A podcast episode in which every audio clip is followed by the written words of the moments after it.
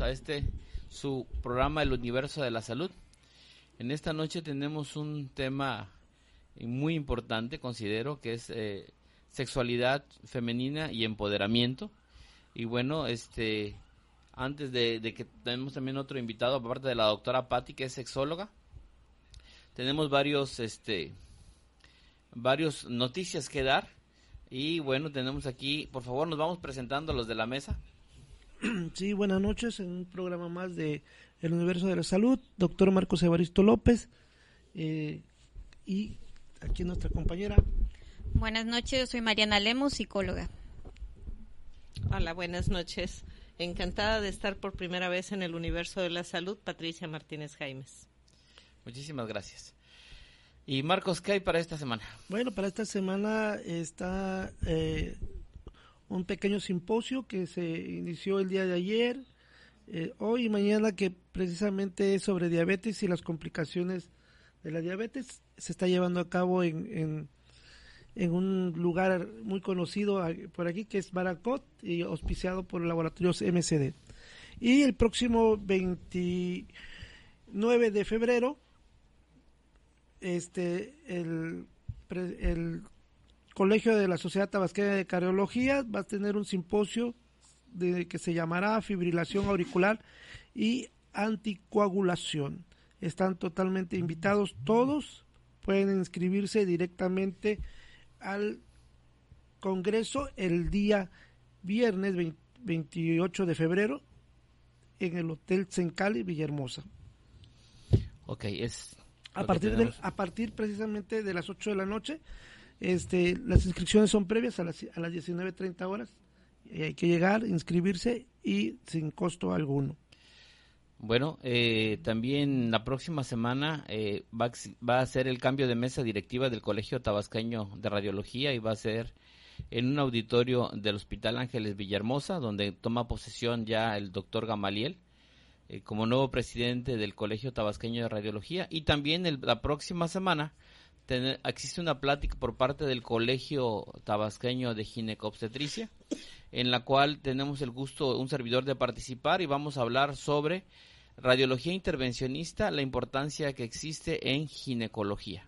Son varios temas muy importantes, invitando a todos los ginecólogos y personas que estén interesadas. También va a ser en un auditorio del Hospital Ángeles Villahermosa y vamos a hablar sobre lo que es la, este, la radiología intervencionista, hablando sobre diferentes tópicos al respecto. Bueno, eh, empezando ya con nuestro tema, tenemos otro invitado, el, psicólogo Lenín, que se encuentra en camino. Hicimos una encuesta, una encuesta eh, a la población que le agradecemos muchísimo. Tuvimos solamente la oportunidad de, encuestar a 100 personas que nos hicieron el favor de, de contestar. Y bueno, las preguntas fueron las siguientes. ¿Qué edad tienes? Entre ellas, el 32% tenían la edad de 51 a 60 años. Fue nuestra máxima población. El 27% que fue de 41 a 50 años y le agradecemos muchísimo su participación. Y el tercer bloque fue de 31 a 40. Entonces, de 50 a 60 años fue la población que más nos contestó esta encuesta. Con respecto a la escolaridad, las gentes que más nos contestaron, ya que era una encuesta con respecto a, en redes sociales, el 54% decían que tenían universidad, el 14% tenían preparatoria y el 30%, fíjense ustedes, el 30% tenía maestría. Luego entonces que las redes sociales están principalmente ocupadas en este aspecto o, nuestra persona, las personas que más nos, nos contestaron están entre universidad y maestría y les agradecemos muchísimo su, su participación. La siguiente pregunta fue edad a la que iniciaste la vida sexual activa. el 52% nos dijo que entre los 15 y los 20 años. El 45% entre los 21 y los 30 años. Y solamente un 2% nos contestó de 31 a 40. Y el 1% nos dijo que entre 10 y 15 años. Entonces, la principal eh, eh, inicio de vida sexual activa es de los 15 a los 20 años en las personas, en las 100 personas que nos contestaron esta encuesta. Y con respecto a la actividad laboral, el 48% nos decía que trabajaban en instituciones de gobierno y el 31% en otros, hablando de esto como este eh, industria, comercio, etcétera, etcétera. ¿Alguna vez te has explorado para descubrir tus zonas erógenas? El 33% dijo sí y el 23% dijo no. Doctora, yo creo que aquí tenemos que hacer una, una este, pausa para decirnos que primeramente para introducirnos en el tema sobre la educación sexual es un tabú todavía en nuestra sociedad. Primero yo a mí me gustaría definir lo que es educación sexual. Todos tenemos educación sexual. Nada más que hay que diferenciar la que es educación sexual formal, que es aprendida con expertos que tienen un conocimiento científico, que no es valorativa, que no está llena de mitos y prejuicios, y la educación sexual informal, que es la que tiene eh, la mayor parte de la población y que está sesgada por prejuicios, por mitos, por tabús y que la aprendemos no solamente en el seno de la casa, sino me cuesta trabajo decir que también en las escuelas, porque ahí debería de ser donde usáramos el conocimiento científico y actualmente en los medios de comunicación. Aunque pareciera que la globalización nos da un enorme acceso a información científica, la realidad es que también nos da un enorme acceso a información que está sesgada, y más en culturas como la nuestra, donde hay una disparidad entre lo que digo y lo que hago. Entonces, esto hace que todos tengamos una educación sexual independientemente de la forma en que la adquirimos. Creo que donde sigue estando el tabú es en buscar educación sexual de formal a través de profesionales de la sexualidad. Existen actualmente tres áreas, incluso cuatro podríamos hablar en el aspecto de salud que pudieran eh, otorgar información científica con respecto a la sexualidad. Una es la enfermería, la otra es la medicina, por supuesto, no solamente el ginecobstetra, sino también el médico general.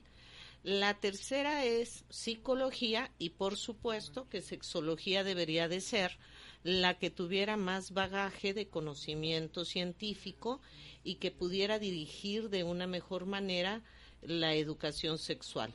No quiere decir que las otras tres no lo hagan, pero el conocimiento está más especializado en el área de la sexología. Entonces, esta es la parte que todavía sigue siendo tabú y tiene un problema adicional. Normalmente acudimos con los expertos cuando detectamos un problema y cuando este problema es prioritario. Es decir, hablaban del simposio de, de cardiología y nadie duda en llevar a una persona con el cardiólogo cuando tiene una hipertensión o empieza con dolor eh, en el pecho. Sin embargo, la sexualidad todavía en este siglo XXI sigue siendo sigue siendo tomada como algo que no es prioritario y por lo tanto solamente cuando no me queda de otra o cuando tengo resueltas muchas otras necesidades puedo dispensar recursos económicos para acudir a buscar la ayuda profesional del sexólogo. ¿Y por qué hablo del aspecto económico? Por algo muy sencillo. Las instituciones de salud todavía no contemplan como una necesidad apremiante el abrir clínicas de, de sexualidad para derechohabientes, si son instituciones con eh, derecho a biencia, o incluso la Secretaría de Salud. Uno puede ir a buscar trabajo a la Secretaría de Salud como sexólogo y no hay plazas. Entonces, todavía, a pesar de ser un problema verdadero de salud pública, todavía no se contempla a la, a la sexología como una necesidad prioritaria. Esto hace que la población tenga poco acceso. Doctora, para ser sexólogo, ¿qué se necesita? ¿Qué se necesita estudiar? Idealmente, medicina, enfermería o psicología. En algunas ocasiones, otros profesionales como el sociólogo accede a las maestrías o doctorados en el área de la sexualidad. Eh, el único que tiene realmente la herramienta para trabajar de manera terapéutica o es el psicólogo o es el médico. Generalmente los otros profesionales que acceden a este tipo de maestrías actúan como orientadores de la sexualidad, pero por supuesto que no pueden dar una terapia en la que se maneje, por ejemplo, medicamentos, como es el caso de nosotros los médicos, o con herramientas terapéuticas, como es el caso de los psicólogos. Entonces quedan como un poquito flojos. Ah, desde mi perspectiva profesional, creo que psicólogos y doctores deberían de ser los que accesaran más a esta especialidad. Para esta maestría, ¿dónde se puede llevar y qué tiempo dura? Ahorita ya hay muchos, muchas escuelas que ofrecen la especialidad o la maestría en sexología. La mayor parte está en las grandes ciudades, en la Ciudad de México, en Guadalajara, en Monterrey. Muchos se van a estudiar a Argentina o España, que son los dos países que de verdad hacen muchísima investigación en materia de sexología. Y eh, de manera semipresencial, eh, acuden en las escuelas que tienen sus centros en los, las, grandes ciudades, acuden a estados como el nuestro. Vienen, hacen de manera semipresencial el proceso educativo, aquí se puede llevar a cabo, pero acudiendo una o dos veces cada mes en fin de semana. Bueno, vamos a ir a una pausa de nuestros patrocinadores y en un momento continuamos con este tema sobre sexualidad en, femenina. Perdón. Muchas gracias.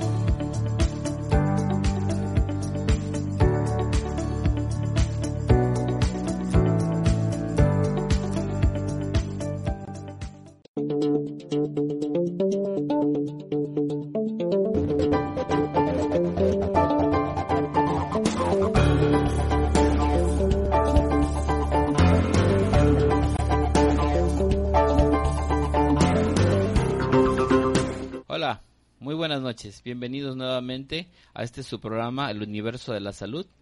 En esta noche hablando sobre sexualidad y empoderamiento femenino.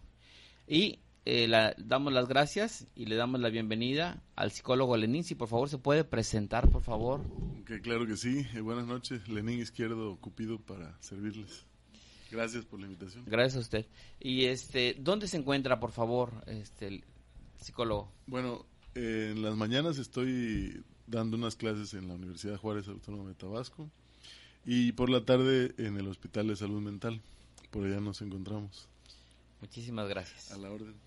Estábamos platicando eh, hace ratito sobre la, la, doctora Patti nos comentaba sobre sexualidad y bueno la importancia que debería tener como una especialidad en los hospitales en los hospitales y es muy difícil encontrar una plaza de sexólogo y que lo tengan contemplado así.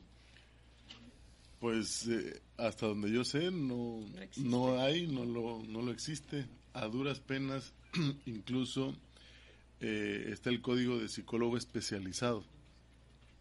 Pero no, este, en Tabasco apenas hay dos o tres eh, categorías o plazas con, como psicólogo especializado. Habemos muchísimas personas que tenemos varias especialidades, maestrías y, cualquier posgrado, pero no está contemplado, pero de que es útil es creo que ya indispensable ya generar una plaza que se dedique o una clínica de sexualidad, por ejemplo. Si ahorita está el boom en las escuelas de que de género y que a los niños desde el kinder les quieren enseñar que deben de aceptar los diferentes géneros, etcétera, etcétera. ¿Cómo, cómo poder interactuar si no existe en sí la educación, no? Pues es que hay una, hay una educación informal y hay una educación formal. Eh, la educación formal, que es la que nos compete, bueno, nos competen las dos porque necesitamos también pues erradicar tanta educación informal a través de la educación formal, objetiva, científica. Eh, cada día hay programas, eh, las secretarías eh, promueven algunos programas, pero no se están haciendo programas de sensibilización, que es como que lo que hace falta. Sí nos, estamos, nos están dando educación sexual, pero lo que necesitamos es educación de la sexualidad, que eso es muchísimo más amplio, no solamente es el aspecto biomédico, sino es el aspecto social, cultural, religioso y, etcétera. Si me permites, yo quiero agregar algo. hace muchos años, Secretaría de Educación Pública empieza con este proceso donde empiezan a aparecer antes, hasta quinto año de primaria, eh, el área de sexualidad. Sin embargo, se comete un grave error desde mi perspectiva poníamos o pusieron las autoridades a docentes que tenían conflictos con su propia sexualidad a hablar de sexualidad. Inicialmente el programa no es obligatorio y entonces el maestro si quería lo, lo daba el tema y si no se saltaba. Actualmente el proceso educativo de la sexualidad con adoleciendo de muchos muchas cosas está efectivamente desde kinder. Pero seguimos con el mismo problema. No hemos educado a los docentes primero para que ellos resuelvan su propia problemática y después puedan eh, llevar a cabo una transmisión de conocimientos sin prejuicios y no valorativa. Y entonces les estamos hablando a los chicos que no hay problema con la preferencia sexual cuando tengo maestros, con todo respeto, que son homofóbicos. Tengo maestras que son anorgásmicas y tienen que hablar sobre el orgasmo como una función natural y sana y adecuada y deseable. Entonces, seguimos cayendo en este doble discurso donde te digo algo y hago y hago otra cosa. El problema es que a nivel inconsciente los alumnos perciben esta disparidad en el discurso. Y entonces, dependiendo no solamente del contenido del discurso, de lo que dice el maestro, sino más bien eh, dependiendo de su actitud al manejar el tema, es como el alumno va a aprender si es correcto o incorrecta la información que le está brindando. Me parece que adicionalmente tenemos un problema más severo. Llegan a la escuela y el docente le da información al chico o a la niña y estos van a casa y ni mamá ni papá quiere hablar del tema. Entonces se sigue convirtiendo en un tema difícil de tratar. Alguna ocasión a mí me preguntaron cuál es la verdadera educación sexual y les decía yo, el día que las familias podamos hablar lo mismo de fútbol mientras comemos que de la actividad sexual. Ese día podemos decir que tenemos una educación sexual amplia, no valorativa, que no está llena de prejuicios, ni de mitos, ni de tabús. Bueno, yo hace tiempo y, estuve trabajando en lo que era salud reproductiva para adolescentes en la Secretaría de Salud y efectivamente estoy hablando de hace 20 años. Efectivamente me di cuenta cuando iba yo a dar pláticas a las escuelas que los maestros no tenían la información. Regresé yo a avisar, tenemos que empezar por los maestros. Estamos hablando, repito, de hace 20 años y por lo que veo sigue el problema. Eh, a mí lo que me preocupa y desde, desde hace 20, 22 años, el embarazo en adolescentes, por más pláticas que demos, creo que no, no va por ahí, por donde tenemos que, que apoyar. Entonces, no sé cómo podríamos, ya hablando sobre lo que es el empoderamiento de, de la sexualidad, cómo podemos empoderar a nuestros jóvenes y adolescentes para que tengan una sexualidad responsable y de autocuidado. Una, una pregunta para, para cualquiera de los dos.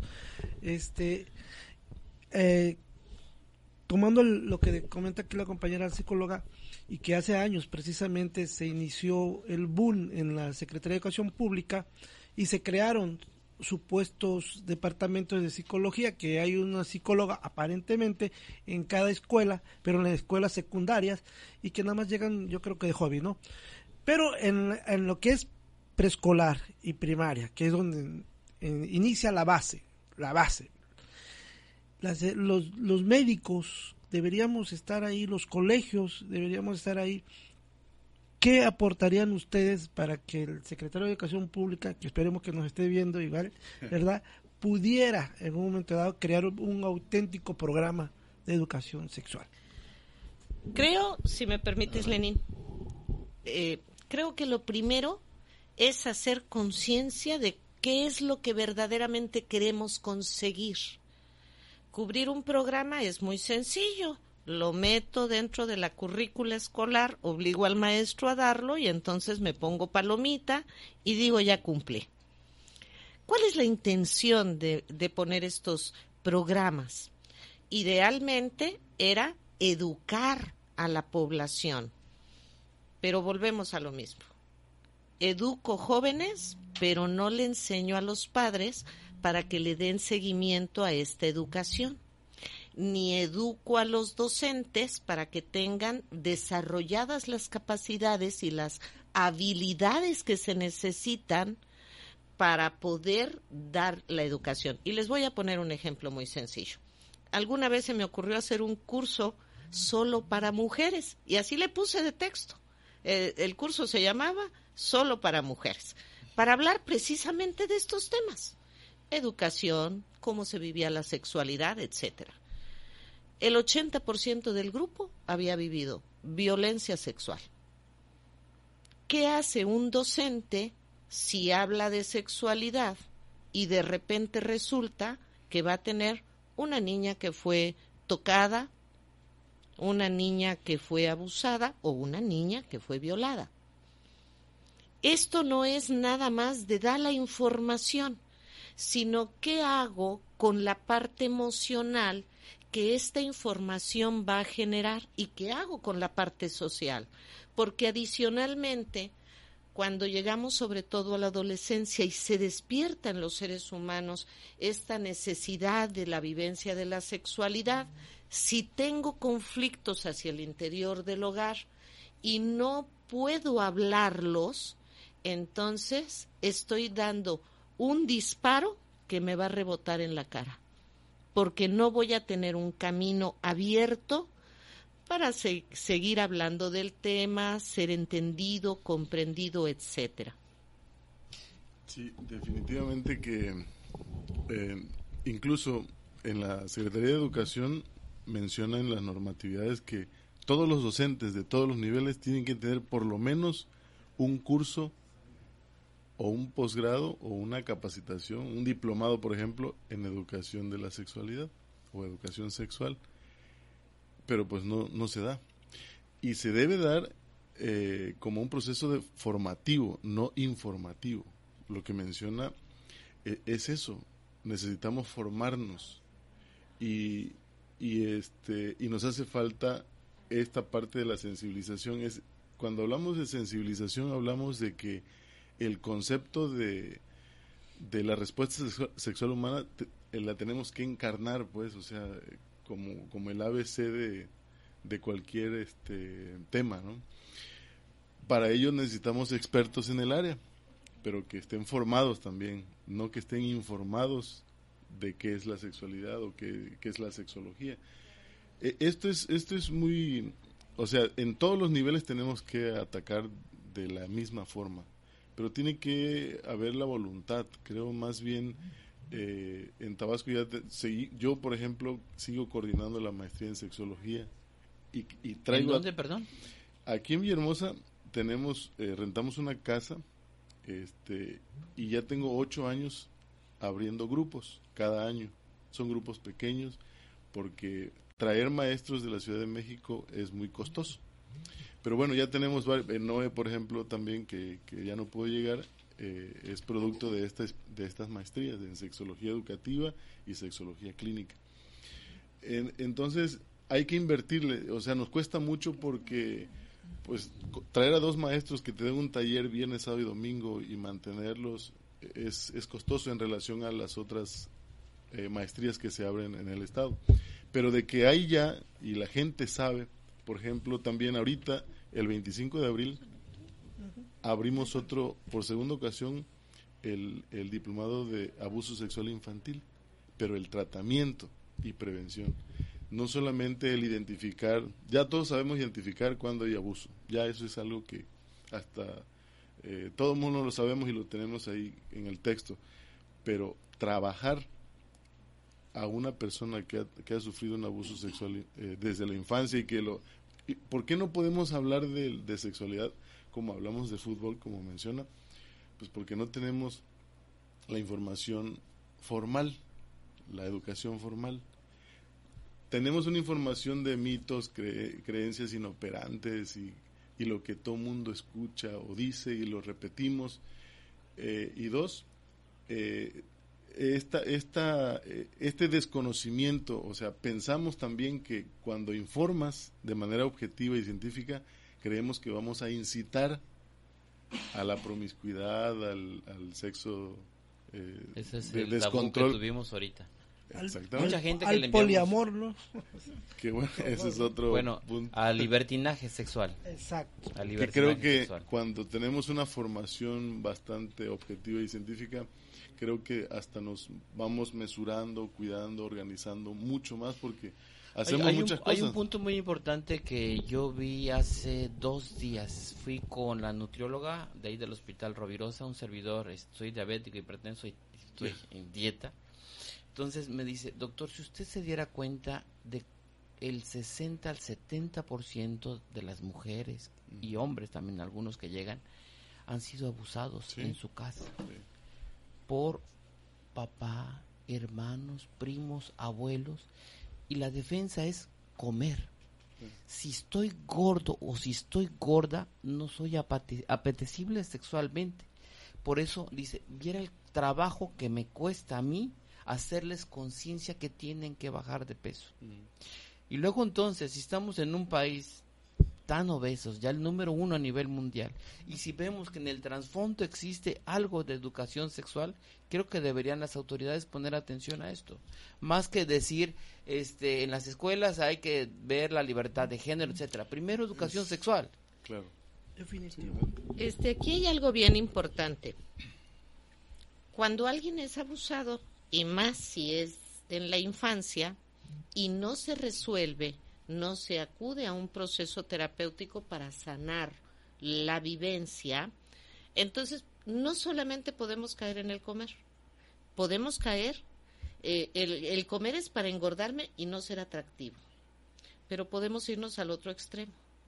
Ahora puedo utilizar mi sexualidad con otra finalidad que no es para la que debería de ser. Por ejemplo, para ganar prebendas, para tener compañía, para tener dinero, para ser popular, para mejorar mi autoestima, y todo eso nos va a llevar indudablemente al error. También puede haber personitas que se vuelvan totalmente retraídas y en ese retraimiento vivan una autoculpándose, una culpa que no merecen, pero que es una constante en el manejo del paciente adulto que vivió un abuso sexual o una violación durante los primeros años de vida. Aunque ellos entiendan bajo el concepto teórico que no eran responsables, emocionalmente siguen viviéndolo como si lo fueran. Y esto las autoridades de salud no han querido reconocerlo, pero es verdaderamente un problema de salud pública. ¿Y por qué es un problema de salud pública? Muy sencillo, esto nos va a generar violencia intrafamiliar, nos va a generar, por ejemplo, una de las causas más comunes de licencias médicas en muchas instituciones de salud es el síndrome de colon irritable y el síndrome de colon irritable generalmente tiene un trasfondo orgánico, digo psicológico. Entonces, como no es orgánico, pasan con el gastro, pasan con todo mundo, pero nunca se les ocurre que el fondo es psicológico y que por tanto algo no está bien con esa persona. Y eso nos cuesta dinero, porque una licencia médica genera un impacto económico en el país. Pero además, cuadros de depresión. Muchas mujeres hoy, no, no nada más mujeres, también hombres, pero en el caso de las mujeres, son incapacitadas continuamente porque presentan cuadros de ansiedad, cuadros de depresión. Y si les hiciéramos una historia clínica sexual, muchas de estas personas van a tener historias de abuso o de violencia sexual. Y efectivamente es en el hogar porque eh, en el hogar es donde estamos la mayor parte del tiempo cuando somos menores de edad. Una pregunta eh, a los, ponentes, eh, regresando un poquito al tema de la educación, en lo que es la Secretaría de Educación Pública, los profesores, y en el tema de la adolescencia a nivel secundaria, por ejemplo, daré un ejemplo y ustedes en un momento me dirán, nos lo van a hacer cachito el, ejemplo. Un profesor de que, es este varón y borra el pizarrón y, donde va borrando el pizarrón se va meneando de una manera muy peculiar, así muy, suavecito. Muy suavecito y sugestivo. Muy subliminal y, mensajista. Exactamente, y los alumnos enfrente viéndolo, ¿no? Estamos hablando. Estamos... literal y es, y es un ejemplo que, que, estoy poniendo a la mesa porque lo hemos visto, ¿no? Eh, para que no me tomen como si fuese yo un misógeno, si fuese yo un, individuo. Como que tú estuviste ahí. homofóbico, ¿no? Exactamente, ¿no? Pero un profesor con esa tendencia. Homosexual. exacto. Y dándonos un ejemplo hacia nosotros en la etapa de la adolescencia, a la juventud, ¿no? Que estamos en esa etapa todavía de que si somos o no somos, si queremos o no queremos. ¿Ustedes qué opinan? Bueno, y también hay, hay, varios, temas ahí para revisar. Así es. La preferencia genérica es algo que no vamos a modificar. O sea, no es algo que, no es una elección así como de que hoy me levanté y elijo esto, es la preferencia se asume, se, se acepta, eh, se adopta, pero es algo que, o sea, hay sin, sin número de estudios que todo pudiera apuntar que se conforma, pues. El, el, niño y la niña al año, año ocho meses, en primer lugar ya tiene una identidad sexual. O sea, sabe, ustedes le, le preguntamos a una niña o a un niño de un año, dos años y le preguntamos qué es y qué nos va a responder. Pues soy niña o soy niño, independientemente de su sexo. Ahora, las cuestiones de los rasgos, de las, de los roles, este, o sea, partiendo de que no vamos a hacer ningún cambio, es más, ni siquiera por, no está comprobado de que porque existe una violación, una persona va a ser homosexual. O sea, cuando empezamos a conocer esto, eh, el cómo se exprese la persona, eh, cuando entendamos que, que, no va a haber una modificación ni porque el niño juegue siempre con puros eh, puras hermanitas o al revés, cuando sepamos que eso no, no se da de esa manera, nuestra ansiedad va a bajar un poquito, porque estamos muy ansiosos porque eh, aunque, aunque no seamos homofóbicos, aunque no lo seamos, este, hacemos todo. Ahorita nos acabamos de reír y dijimos, o sea, y que, que si es, que si hace esto, que si hace lo otro y aquí y allá.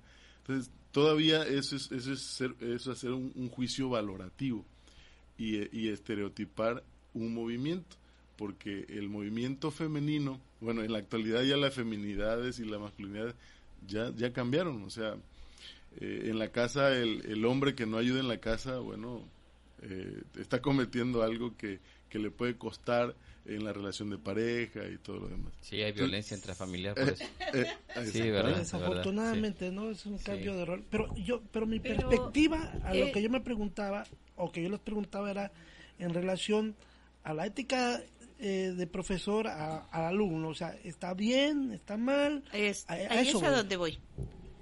No tiene nada de particular. Finalmente es como si una mujer borrara el pizarrón y también se moviera al borrarlo. Aquí la cuestión es que estamos viviéndolo como prejuicio y entonces tenemos varones que son con movimientos delicados, lo que llamamos delicados, finos, y entonces lo estigmatizamos y decimos, está rarito, está rarito, ¿no? Algo como que no me checa. queremos seguir viviendo en el rol estereotipado del varón macho, fuerte, que no se mueve con lentitud sino que lo hace con, con así imponiéndose. Y la realidad es que no, la falta de conocimiento nos lleva a esto, porque la mayor parte de los homosexuales no se ven femeninos. La mayor parte de los varones homosexuales se ven muy hombrecitos y la mayor parte de las mujeres homosexuales se ven muy femeninas. Entonces, aquí estamos entrando en lo que verdaderamente nos implica el manejo de nuestra sexualidad cuando vemos a alguien haciendo algo que nos enseñaron que era malo. Porque finalmente los adultos de ahorita, que tengamos más de 30 años, todavía recibimos una eh, educación sexual informal sobrecargada de mitos, prejuicios y tabús. Y somos los que estamos educando a nuestros niños y a nuestros adolescentes que se siguen riendo y apoyando lo que decía Lenin. Vamos a un bar y ponen eh, este a, alguien a hacer un show y hacen un chiste sobre homosexuales y todo el mundo se ríe y es violencia y hacen un chiste sobre las suegras o sobre las mujeres y todo el mundo se ríe. Y es violencia con, de género. Sin embargo, nos parece que es, como es muy común y como es muy social, nos parece que está permitido. Ay, hombre, nada más lo dijo de broma, es juego. Y ahí es donde tenemos que cambiar la cultura. Tenemos que enseñar a la gente que si yo lo digo, aunque sea de broma, mi cerebro lo aprende porque mi cerebro no puede distinguir entre la broma y lo que es real. Y que por lo tanto, perdón, y que por lo tanto así lo voy a vivir. Eh, tenemos que ir a un promocional y quiero regresar a hablar, por favor, de sexualidad femenina. Por favor.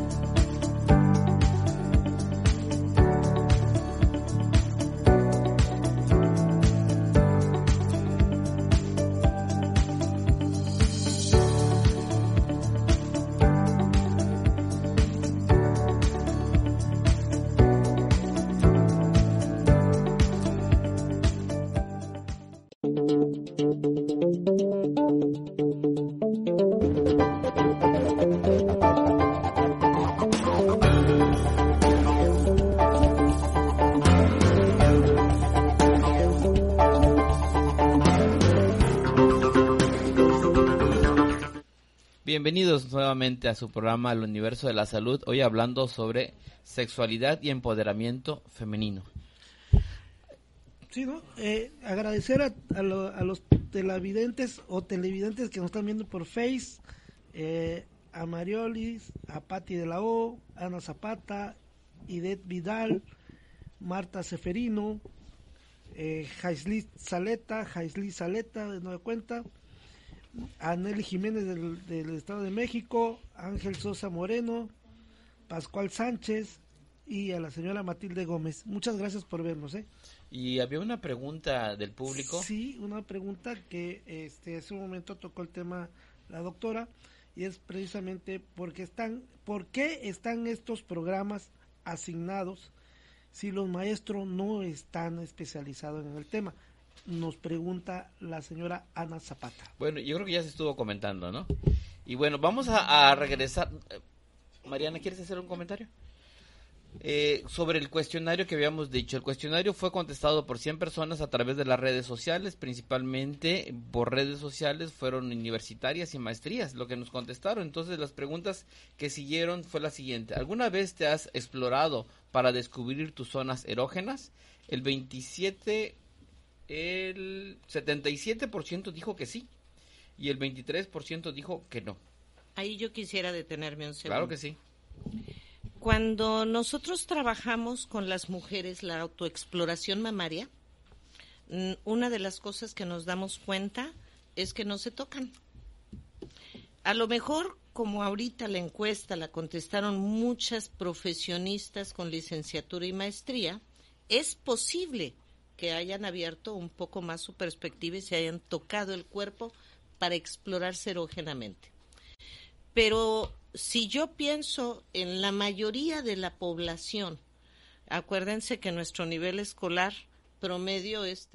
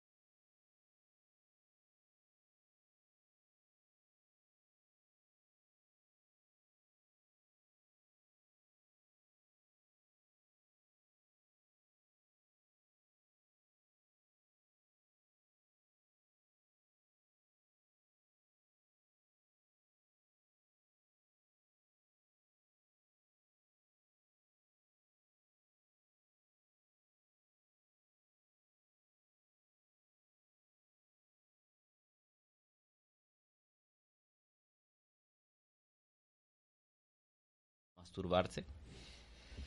La pregunta, les repito, principalmente fueron universitarias y gente de maestría que nos contestó por internet. El 86% dijo que no. Solamente el 8% dijo que sí. Y el 6% dijo tal vez. Ya tienes una disparidad. Dicen que no es malo, pero no lo hace. Porque el porcentaje de quien se, se ha tocado erógenamente es menor supuesto. Creo que eh, hay un, eh, en el tema de, la exploración o del, del autoerotismo, eh, caben varios temas. Un tema es el, el concepto del pudor. El pudor es, es, es un tema que, que, se tiene que trabajar. la naturalidad de nuestro cuerpo, cuando nosotros eh, queremos nuestro cuerpo. O sea, es que una, un tema te lleva a otro. Si ya hubo abuso sexual infantil, que voy a querer mostrar mi cuerpo, que voy a querer tocarlo, que voy a querer eh, explorarlo. O sea, hay un hay una hay una barrera, un bloqueo que no me permite, porque además también tenemos eh, en Tabasco el, el, alto índice de, de nuestra población, pues tenemos una cultura judeocristiana. Entonces, ahí nos vamos al tema de... Ahí sí me gustaría hacer la pregunta exactamente. Hablar de, de masturbación es hablar de pecado ante las religiones. Esa parte ya se modificó. Fíjense ustedes que hablaban la masturbación como el pecado de Onán y es en el Antiguo Testamento. En la realidad, incluso Papa Francisco habla de que el templo es un, el cuerpo es un templo de oración, pero que también a través de la sexualidad, y lo ha expresado así, también se puede bendecir a Dios. Obviamente no estamos hablando de una sexualidad sin control, estamos hablando de una sexualidad responsable, de una sexualidad que tiene como función no solamente el placer por el placer, sino el placer con una finalidad. Eh, cuando vivimos el placer por el placer, me dedico como mujer, me importan estos 10 minutos y lo que pase después no me interesa. Cuando hay una finalidad que obviamente la Iglesia Católica, sobre todo porque seguimos siendo la mayoría católicos, va a buscar es el bienestar de un hogar, de una familia, etcétera, y que a través de ello podamos educar a nuestros hijos como mujeres. Las mujeres seguimos siendo el centro del hogar. Entonces, sí se ha modificado, la iglesia ha modificado su postura. La masturbación ya no es vista por la iglesia como un pecado, a menos que estemos hablando de religiones que viven en la ortodoxia, es decir, como por ejemplo nuestros hermanos mormones, que son muy rígidos o como los eh, eh, del séptimo día, que son mucho más rígidos, y no digamos los testigos de Jehová, porque ellos sí van a verla más.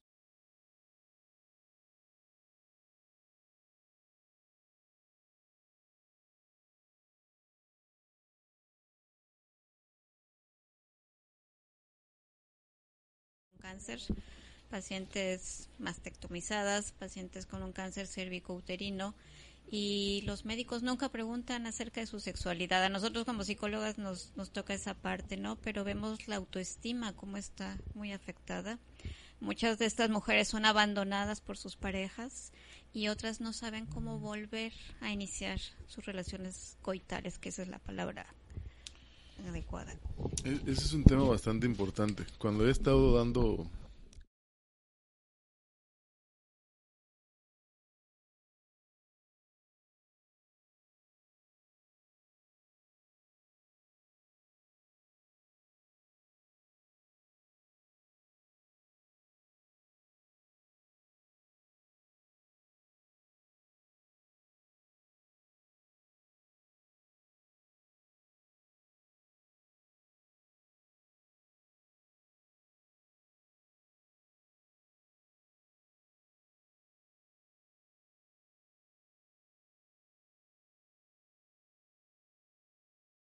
que seguirlo dando, o sea, siempre pues. Y a nosotros los, las médicas y ginecólogas con más razón. ¿Por qué? Yo nunca había explorado la sexualidad. Hay un tema que se llama exploración mínima de la sexualidad. Es un tema que hay que revisar. Jamás había yo tocado el punto de la sexualidad y cómo había sucedido y cómo te sentías. Y, y cuando ya entramos a esta, estas dinámicas, lo que encuentran el, el profesionista, la profesional de la salud, eh, es un sinnúmero de, de formas de cómo entrar en contacto en la intimidad de esa persona y darle la confianza, la empatía. Una vez que uno hace ese proceso de rapport, eh, encontramos eh, la, la terapia, la, la, consulta se vuelve más, más humana. Y otro punto importante es el concepto de belleza. Tenemos un concepto de belleza estereotipado, lleno de falacias y cuantas cosas. Entonces, eh, por, eh, fomentado todavía por la industria, por la mercadotecnia y todo lo demás. El trabajo que tenemos eh, todos los, los, promotores de la salud y de la sexualidad es, desmitificar esa, este concepto erróneo de belleza. O sea, antes de cualquier forma de cuerpo está el que somos seres humanos. Somos seres humanos. Y aunque no tengamos una parte, hay toda una temática de, de discapacidad y sexualidad que trabajar. Y, es, muy, es muy padre, cuando uno ya tiene todos esos elementos, pues se te hace más fácil hablar de, esa parte. A, mí me gustaría, antes de continuar, eh, comentarle al público que nos está viendo a través de Facebook Live, le, les pido disculpas, todavía no tenemos el enlace en vivo en YouTube, el próximo programa ya estaremos tanto en Facebook Live como en YouTube. Este, también eh, pueden comunicarse ahorita a través del, del WhatsApp 99 31 77 40 75 está apareciendo en pantalla. Por favor, si tienen algún comentario, si quieren decirlo desde el anonimato, lo pueden hacer con muchísimo gusto. Preguntas que quieran hacer aquí a la mesa y poder pues, comentar, ¿no? Sobre lo que estamos diciendo, están de acuerdo, no están de acuerdo, qué opinan, etcétera. Una pregunta ah, para los tres aquí. Si me eh, permites antes, antes de que cambien el tema. Eh, agregando a lo, a lo que ya comentó Lenín, los médicos también tienen un problema. Las escuelas de medicina en sus currículas no incluyen como parte del proceso formal de educación la materia de sexualidad. Y volvemos a lo dicho al inicio. Si yo tengo un conflicto, mm, voy a externarlo en mi consulta diaria me parece que todos los médicos, sobre todo los que tratan a mujeres, bueno, a cualquiera, al niño, al adulto, al que sea, deberían de tener educación formal de la sexualidad. Y en el caso de las mujeres que son tratadas por cáncer, tenemos un problema adicional. Si nosotros mapeamos a las mujeres en México, los niveles de autoestima son bajos por educación. Es un problema derivado de nuestra cultura, donde les hemos enseñado, bien lo decía él, tenemos otra vez la doble moral, te decimos la belleza es esto, pero no seas vanidosa. Entonces, ¿dónde es lo correcto? Evaluar y valorarme y apreciar mi cuerpo, entonces soy vanidosa. Y el no verlo es generador de una baja autoestima. Entonces tenemos que trabajar con las mujeres, no solamente las mastectomizadas, una mujer que tiene diabetes, alguien a quien le amputan un miembro, a quien le sacan el útero, las mujeres que le sacan el útero se sienten vaciadas, dicen, ya me vaciaron, porque en el concepto femenino, si no puedo seguir pariendo, entonces ya no soy mujer. Incluso la mujer climatérica debería de tener la oportunidad de hablar con su ginecólogo o el médico de su preferencia sobre los cambios de su cuerpo y cómo seguir disfrutando de su sexualidad con este cuerpo envejecido.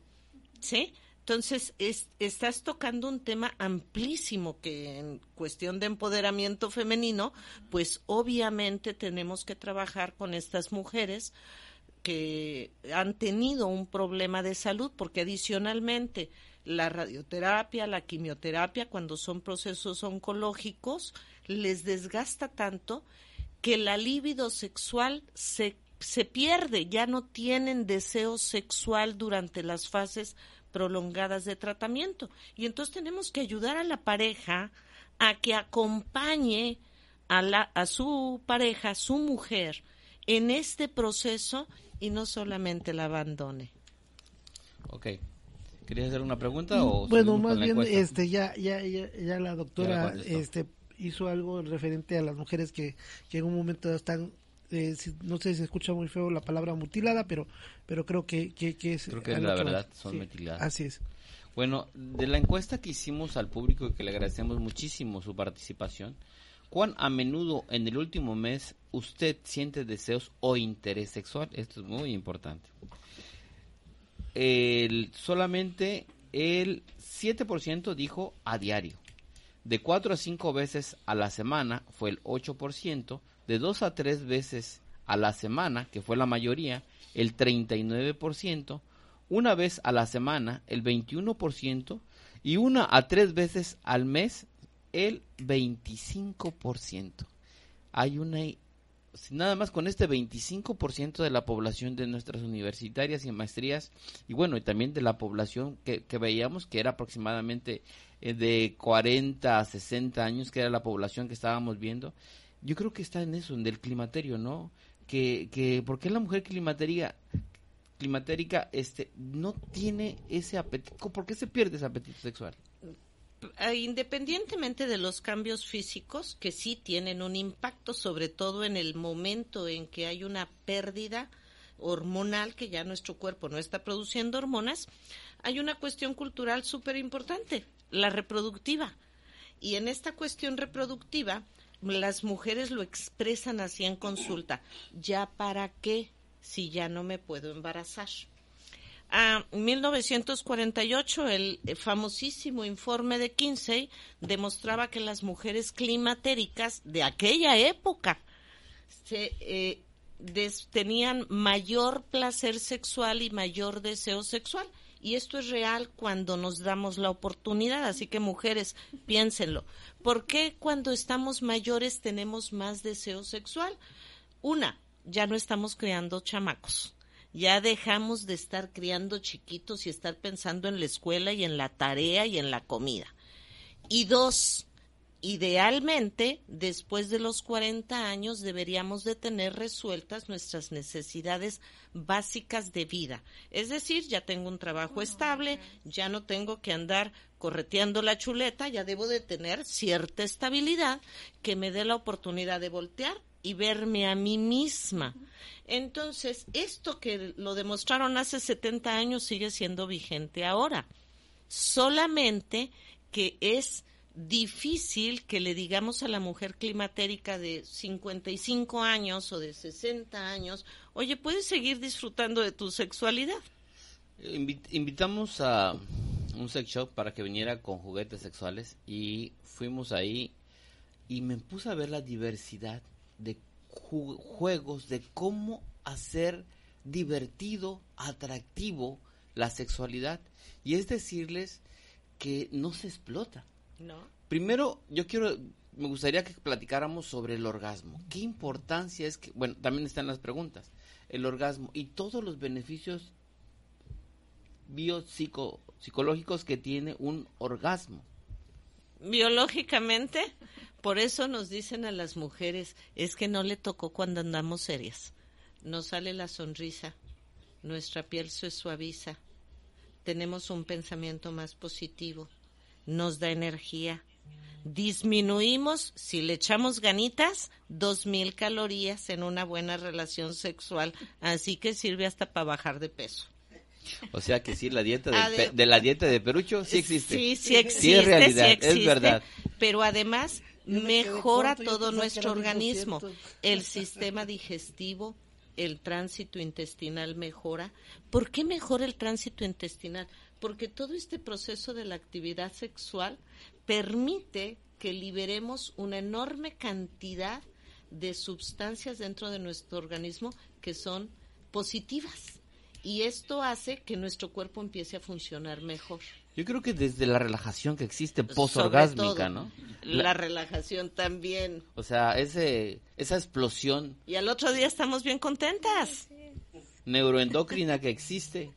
O sea, es, es, la suma de, de, la, de los trayectos nerviosos junto con las hormonas donde se unen. Sí. todo eso es, es bien válido señalarlo.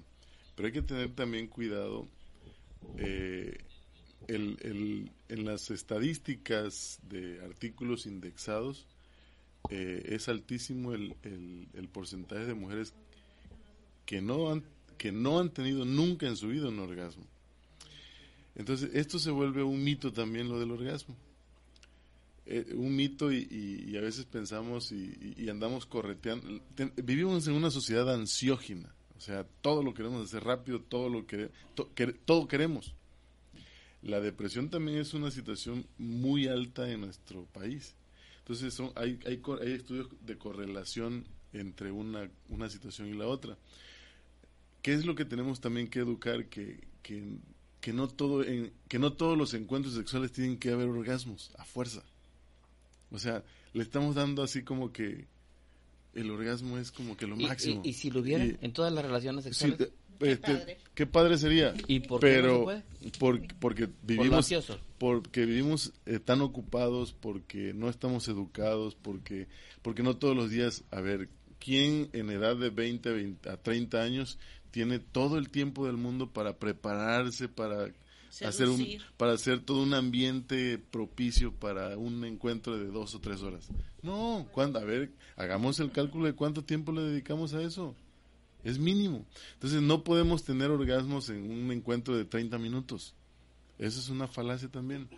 A eh, menos que lo preparemos desde antes. Ahora, hay personas que eh, han que se entrenan, hay mujeres que en cinco minutos pueden tener a los que sea, pero eso es una, pero eso son una en 10 millones, o sea, eh, no, es no es así. Por eso hay que tener cuidado en, en decir todas podemos, todas tenemos, todo, no no es tan así. Otro punto importante, ah bueno, eh, que, que, tenemos que también enfatizar eh, es que eh, no todo es orgasmo en un encuentro sexual, o sea, a veces te puedes quedar en, en, la, en la meseta un buen rato y, y así está bien. O sea, tenemos que desmitificar de que cada vez que vamos a estar con alguien, hay, si no, si no me cumpliste, y a veces es otra cosa, ¿no? A ver, ¿quién lo cumplió a quién? Bueno, eso puede ser que la mujer diga, la mujer diga o el hombre diga, o sea. Y es más común es la mujer que diga eso, ¿no? Pues es que a veces creemos, alguien por ahí dice y no sé, igual y sí, igual y no, el orgasmo es de quien lo trabaja. O sea, pero pero si nosotros no estamos, si una mujer está deprimida, ¿cómo queremos pedirle pero, que tenga Pero todo, todo, todo está entre esta mística de una buena relación sexual, que debes de empezar desde el, hablar, tocar, oler y llevar, llevar hasta la conclusión que es el orgasmo. Pero, como, pero como bien decía aquí el doctor, este, la, la, la sociedad ahorita en este momento está la carrera. Y el padre de familia que está, eh, eh, digo, la mayoría de los compañeros médicos están eh, en dos o tres eh, empleos. Míranos dónde estamos. ¿En qué momento? Exactamente. ¿En qué momento vas a hacer ese preámbulo? Ahorita llega. Ahora, eso eso no significa que sea que sea eh, que, que una relación extramarital te sea satisfactoria tampoco, ¿no? Y, y eso no significa en un momento dado que una relación tenga que terminar porque tenga tanto la- el hombre o la mujer haya tenido una relación que ni siquiera llegó a un a, a un a un entendimiento orgásmico Si no nos sabemos cielo, ¿no? comunicar de manera verbal y de manera no verbal con nuestras parejas, ¿qué nos vamos a saber comunicar en la parte A mí me sexual? gustaría preguntarle, a mí me Nada más déjame darte una estadística que es bien importante. Las estadísticas en nuestro país dicen que el 60% de las mujeres son anorgásmicas. Significa que 6 de cada 10 mujeres tienen vida sexual continuamente sin disfrutar. Y esto también es generador de depresión, de problemas intrafamiliares, de cefaleas, de migrañas, de problemas disfuncionales en el tubo digestivo, de mucha patología. Hay una, hay una pregunta aquí del público que me pasaron. ¿Es bueno tener juegos eróticos para llegar al orgasmo? Pues eh, eh, es algo que, que cuando nos aprendemos a comunicar y nos expresamos tal y cual somos, pero antes de eso tuvimos que haber revisado nuestro cuerpo, cómo funciona, cómo, si lo, si, dónde tocar, dónde no tocar. Poquito a poquito o sea, eh, en, en alguna ocasión hemos traído talleres de juegos, de juguetes sexuales. Y, y la, el, el juguete en sí no es, no es el, el punto. O sea, si yo tengo la capacidad de abrirme a, a expresarle, hay una pregunta en la encuesta Sí, de sí. si yo, yo tomo la iniciativa, por ejemplo, ¿no? Si, si yo soy muy machista y, y, y no le permito a, a mi pareja que, que ella tome la iniciativa o, o que me amarre o no sé, cosas así que pensamos que nada más es a la mujer a la que hay que hacerle. ¿Cuándo vamos a, a introducir algún juguete? Pues nunca. Entonces, creo que sí es importante que, que primero conozcamos nuestro cuerpo, segundo, expresemos y tercero, poquito a poquito para implementar. Cada, cada juego que tú puedas hacer, a veces no son juegos con juguetes, a veces son juegos más entre uno que también pueden ayudar. También hay otro dato bien interesante, también estadístico. Eh, y esto le va a encantar a las mujeres que están compartiendo este espacio. Entre más actividad sexual tenemos con la misma pareja, es decir, parejas establecidas con una historia detrás, tenemos más posibilidades de disfrutar de forma más plena la sexualidad. Por algo que decía ahorita Lenín, cuando estamos conociéndonos no sabemos qué botón tocar, es como comprar un coche nuevo y no sé qué botoncito tocarle, pero a los 10 años, hasta dormido, encuentro los botoncitos del Claro. coche. Bueno, sin que esto se tome como que la mujer es el coche, bueno, cuando tengo una pareja y el hombre eh, o la mujer o la pareja que sea eh, conoce su cuerpo y su pareja también conoce su el cuerpo de su pareja, entonces se forma la se crea la posibilidad de que hasta dormidos sepamos exactamente qué le gusta, cómo le gusta, cuándo le gusta, dónde le gusta, etcétera, etcétera, porque en la pareja no es nada más mi placer, sino también es cómo me comparto con el otro. Y en este cómo me comparto con el otro es también preocuparme por el placer del otro, aunque sea cada quien responsable de su propia sexualidad. Sí, yo soy responsable de mi sexualidad, pero eso no quiere decir que mi pareja no tenga que ver con mi disfrute sexual. A mí, a mí, a mí me gustaría, con la pregunta que había hecho el público sobre los juegos, ojo, yo creo que hay muchas cosas. Primero, todo se vale cuando ambos aceptan. Eso es muy importante, ¿no? Hablar bien y decir, y bueno, y pues ni modo respetar. Y tratar de llegar a un acuerdo, un diálogo. Eh, después, eh, yo creo que las parejas establecidas es importantísimo, importantísimo empezar a quitar tabús y poder hablar. Y si por ejemplo, hay gente que es muy cuadrada, que dice, no, porque esto es pecado, no, porque esto. O sea, es tan difícil. ¿Cómo poder decirle a esa gente, por favor, date permiso de disfrutar al máximo tu cuerpo? Sugerencia, díganles que se vayan un fin de semana, una noche fuera de casa, sin hijos, y que vuelvan a ser solamente pareja, que dejen de ser de vez en cuando papá, mamá, trabajadores, ama de casa, etcétera, etcétera. Algo que, que tal vez mm, se vea como que no, es, no está dentro del tema. Eh, las parejas de zonas rurales y la pareja de zonas urbanas, ¿no? Las zonas rurales parecieran ser que son las que más duran y las zonas y las que viven en las zonas urbanas son las que tienen hasta cuatro o cinco rompimientos eh, matrimoniales. ¿Ustedes creen que se daban precisamente esas actividades de sexualidad o hay otros ámbitos que rodeen? Es una pregunta así muy, muy tendenciosa porque tendríamos que revisar, eh, si, si ya hablamos ahorita que en las encuestas las profesionistas aparentemente tienen como que más conocimiento, se dan más permisividad, eh, en, la, en las zonas rurales pudiera ser el factor, no es tanto el el buen, el buen desempeño, la, satisfacción sexual, sino a veces es eh, la domesticación, el, el, cuidar que, que, las... Yo soy la mujer y yo tengo... A mí me enseñaron que tengo que soportar. en la consulta ahorita estoy en urgencia en el hospital de salud mental y el de 10 mujeres que, que, que, tienen que pasar a psicología después de, de psiquiatría o antes, eh, todas es por, por una situación de, de, violencia, algún tipo de violencia. Y eso impacta en la satisfacción sexual. Pero además de eso hay, hay otros elementos como el, este amor romántico que a veces... Hay un, hay un término que, que, hay, que hay que tocar y enseñar, el término limeranza. La limeranza es un proceso de enamoramiento el, el, eufórico que raya, así lo dice el texto, en lo delirante. Pero y, está a nivel cerebral ahí está, eh, y, pero dura escasamente dos años, dos años y medio. Con, eh, en, durante la limeranza no amamos. La gente piensa que ah, eh, llevo seis meses y yo ya lo amo y no ahí no amamos todavía, ahí todo es pasión. Ahora, el concepto de amar es viene después de todo ese enamoramiento loco, cuando ya hay una responsabilidad y dices, yo me quiero quedar con ella porque tiene este defecto y lo otro, pero pero yo puedo pasar la vida con ella porque puedo hacer esto, lo otro, construcción. y entonces eso ya es, es el amor. Y, y, hay, y por eso hay personas que pueden tardar 50 años casados con sus altibajos y lo que sea.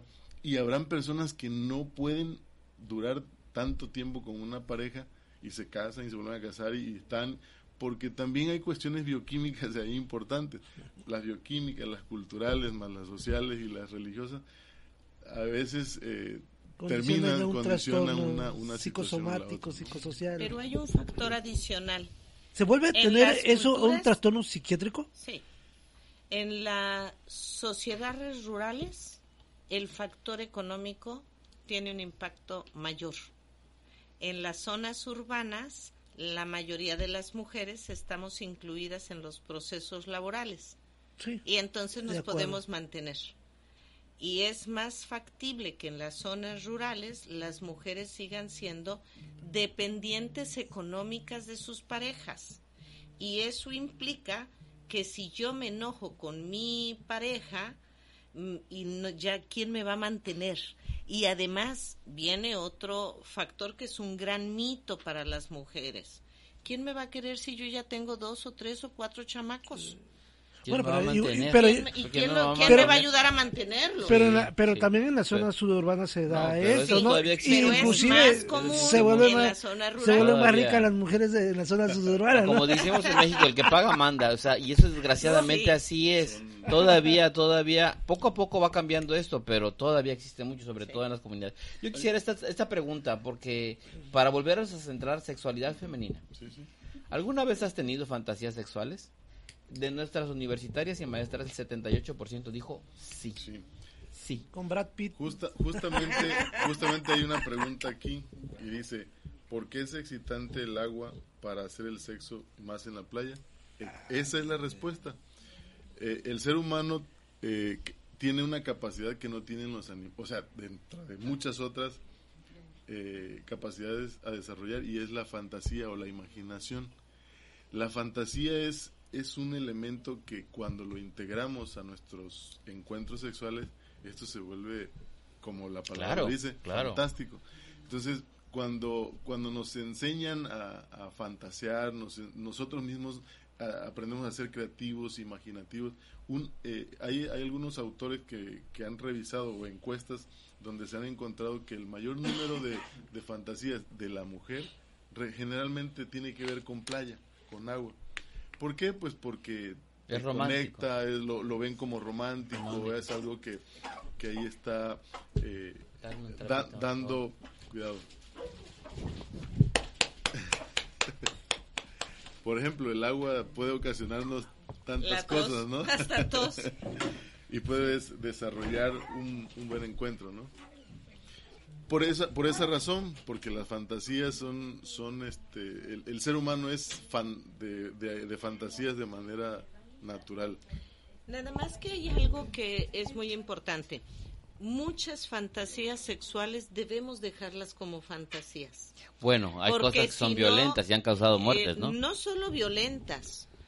Eh, por ejemplo, una tendencia de hace quizás 8 a 10 años hacia la fecha es que muchas mujeres o muchos varones inducen a la mujer a la fantasía del trío.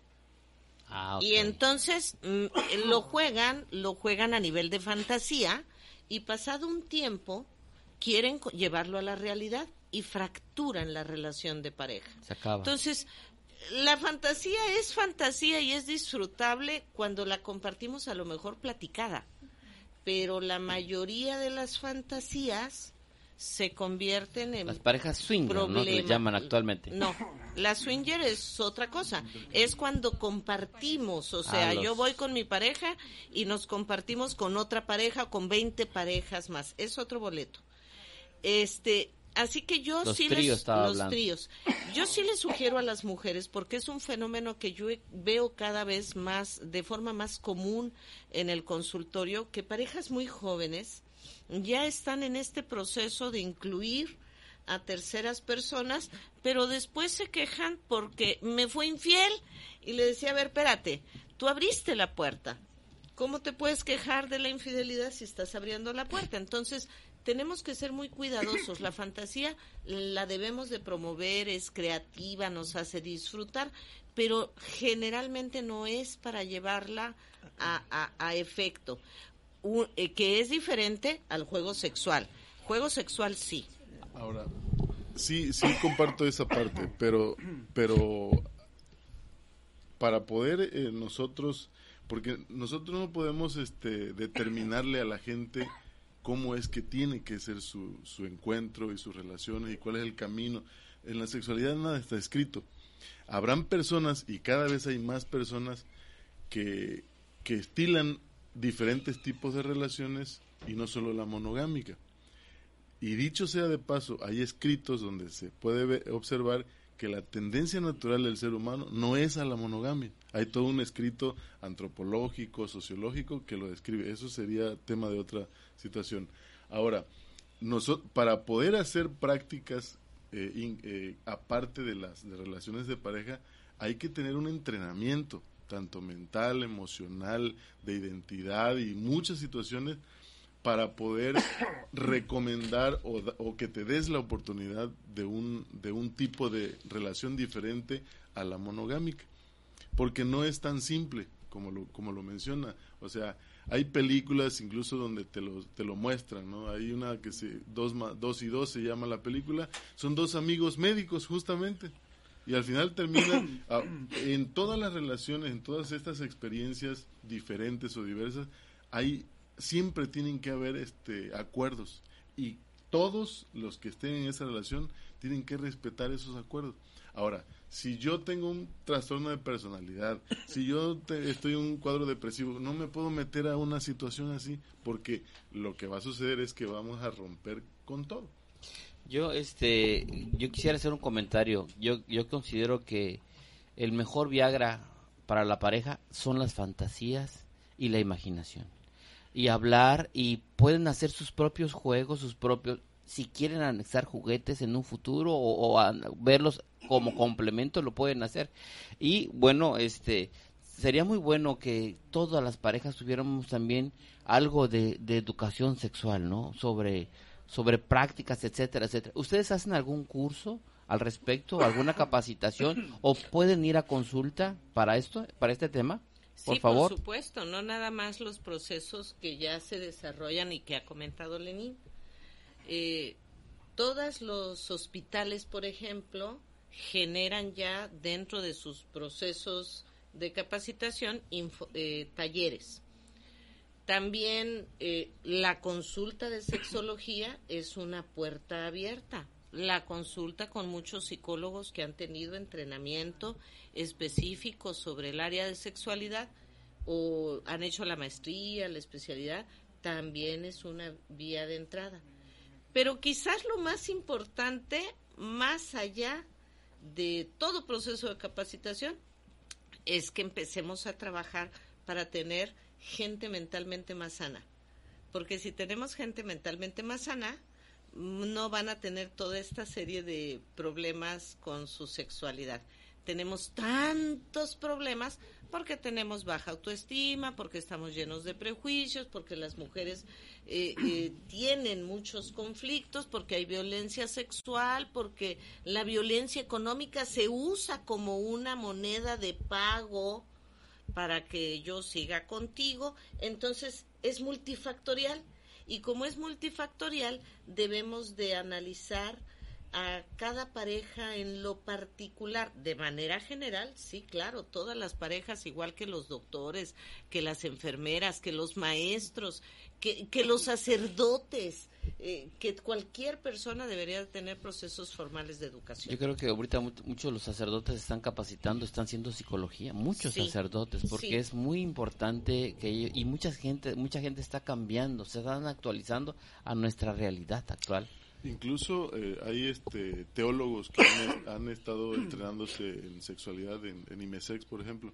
Ah, se me pasaba decir que, que la UJAT sí tiene en su currícula la materia de sexualidad humana ya desde hace un buen tiempo.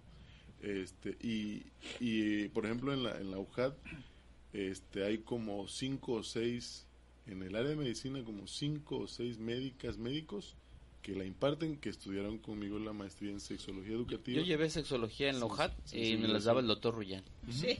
Él hizo el, lo de los primeros diplomados, con él lo llevamos. Un maestro Rullán, que en paz descanse, gran maestro.